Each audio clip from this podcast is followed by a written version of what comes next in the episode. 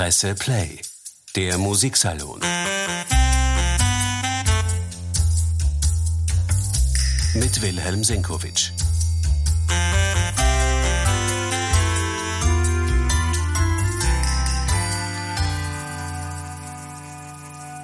Die Wiener Staatsoper spielt Paul Hindemiths Cardiac. Jetzt sagen Sie bitte nicht Oje Hindemith fort damit. Der ist ein großer Langweiler. Der Komponist ist gar kein Langweiler. Hören Sie mir und seiner Musik ein paar Minuten lang zu, dann werden Sie sicher überzeugt sein. Oder kennen Sie einen anderen Komponisten des frühen 20. Jahrhunderts, der einen dermaßen effektvollen Einstieg in eine Symphonie komponiert hat?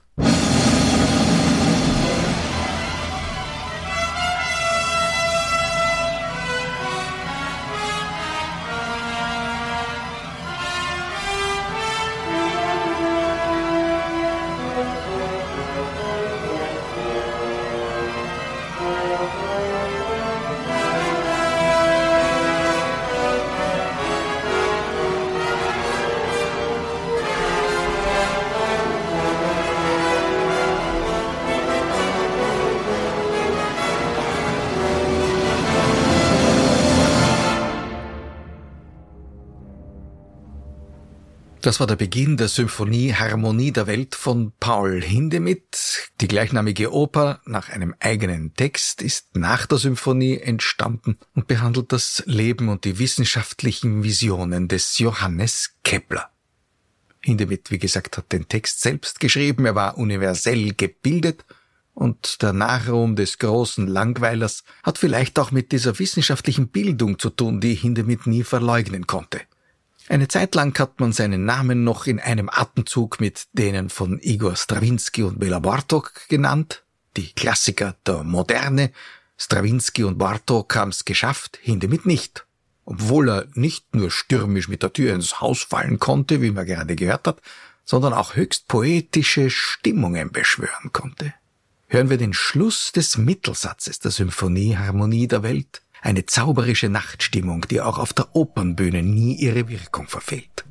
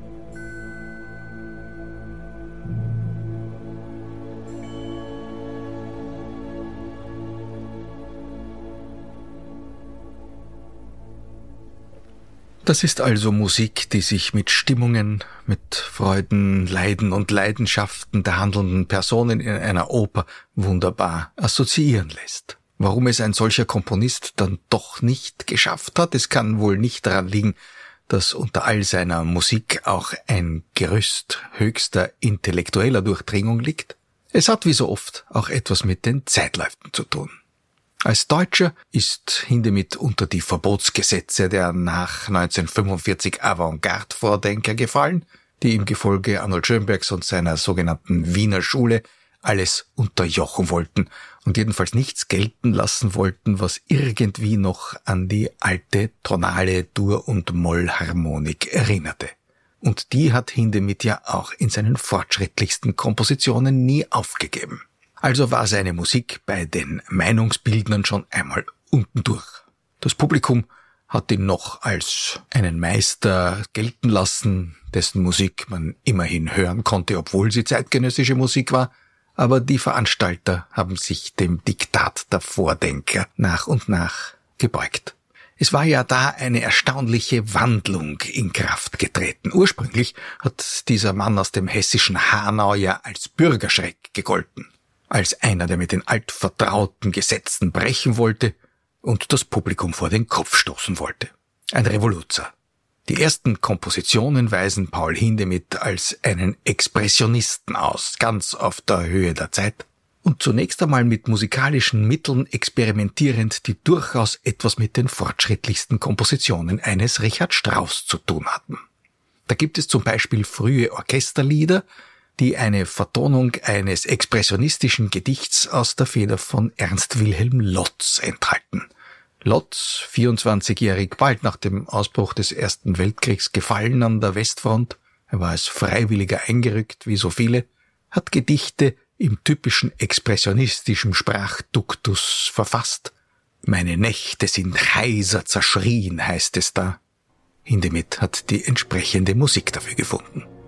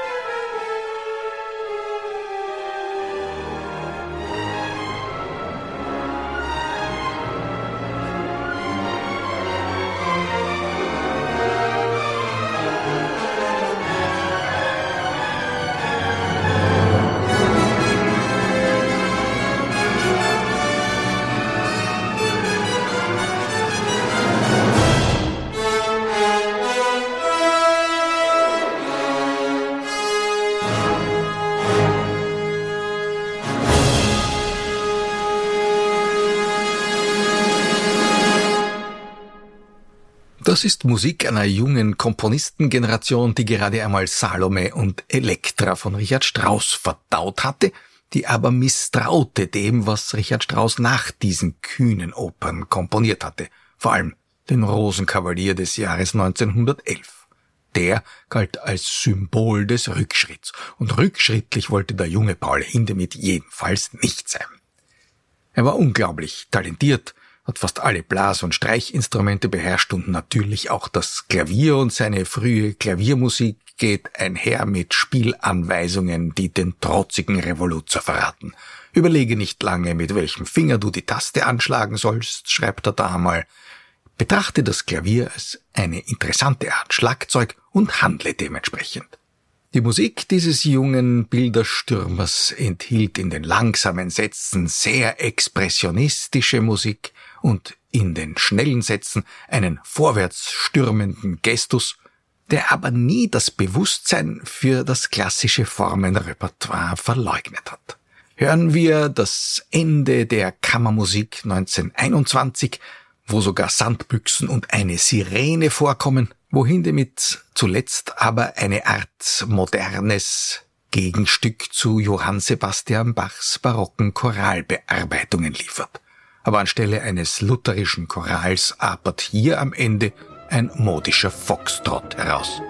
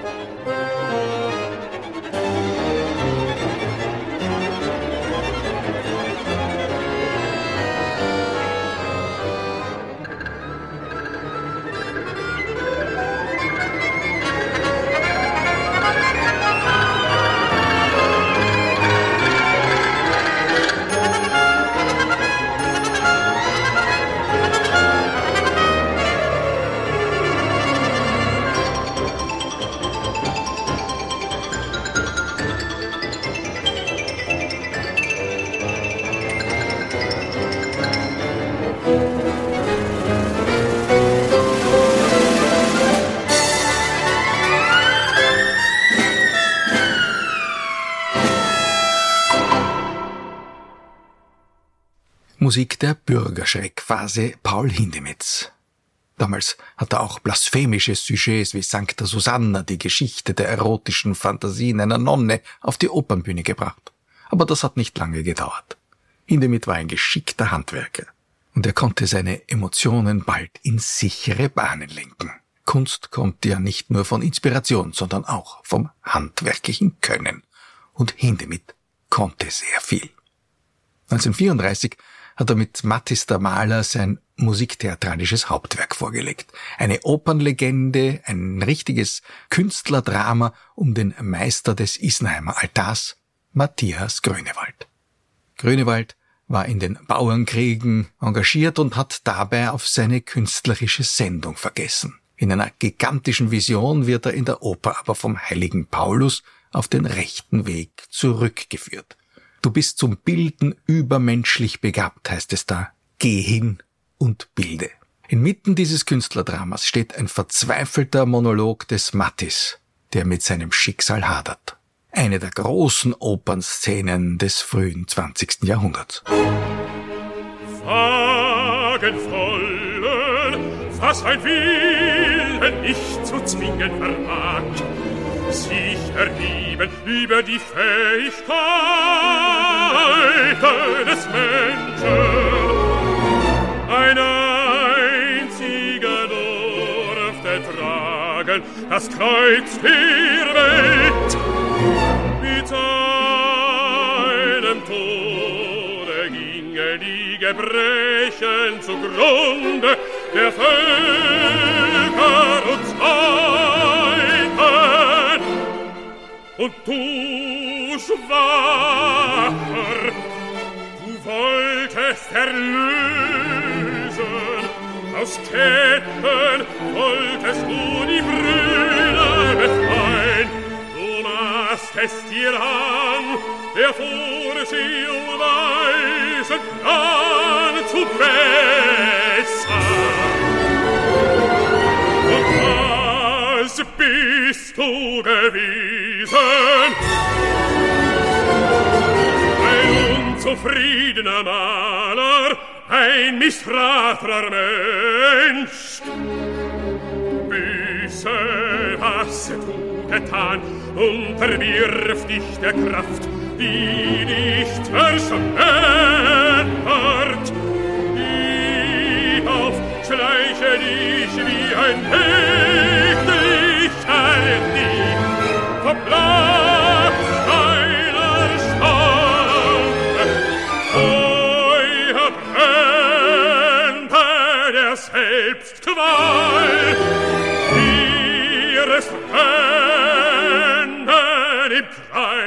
vom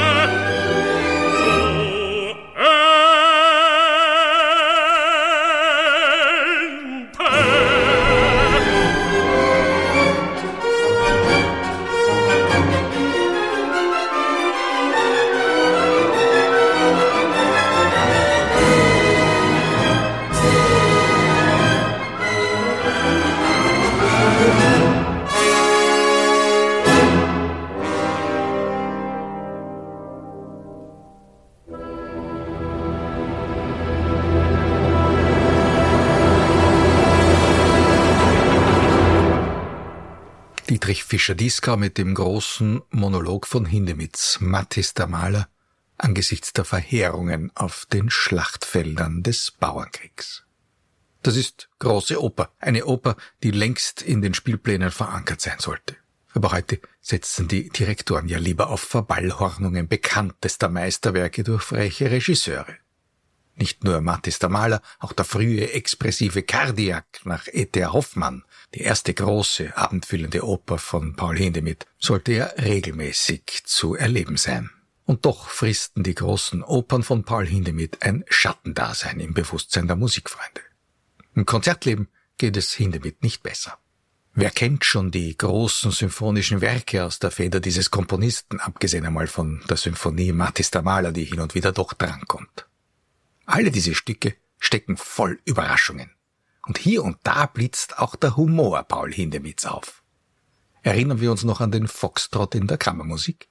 In der Symphonia Serena blitzt im Scherzo der sogenannte Yorksche Marsch von Ludwig van Beethoven auf. Allerdings erkennt man das erst ganz am Schluss. Rückwirkend weiß man aber, wenn man aufmerksam zugehört hat, im Bass war Beethovens Stück von Anfang an präsent. Hören Sie also jetzt einmal nach unten.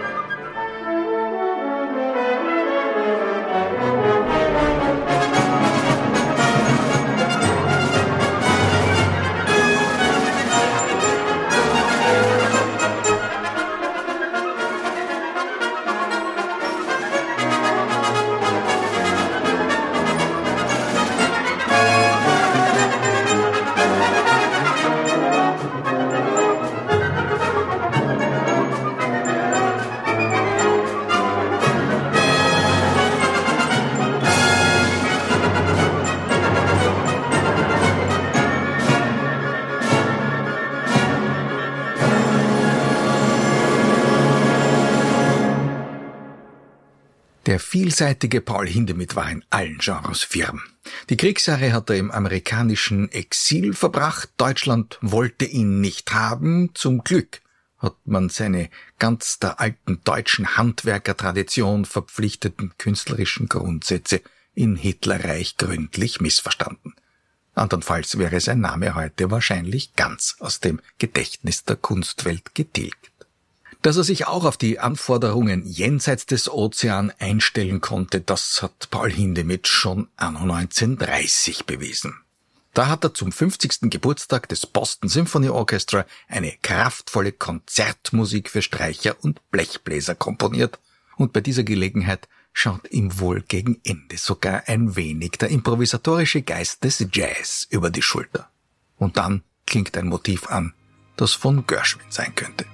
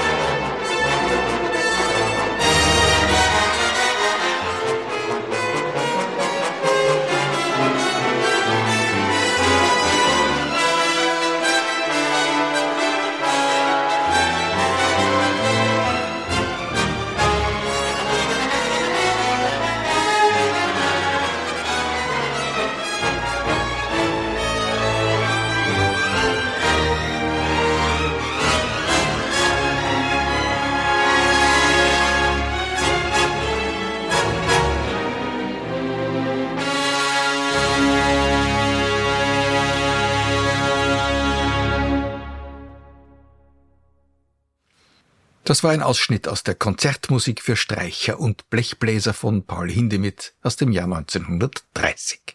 Etwas früher war der Cardiac entstanden, die Oper, die jetzt an der Wiener Staatsoper zu erleben ist und wenn sie jetzt nicht ausverkauft ist nach diesem Podcast, dann weiß ich mir auch keinen Rat mehr. Glauben Sie mir, das Stück ist wirklich hörenswert und in der aktuellen Inszenierung von Sven Erik Bechtolf ist es auch sehenswert. Das ist ja mittlerweile bereits auch in Wien eine Rarität. Also nichts wie hin und stöbern Sie bis zum nächsten Mal vielleicht in diversen Online-Stores nach Musik von Paul Hindemith. Es lohnt sich.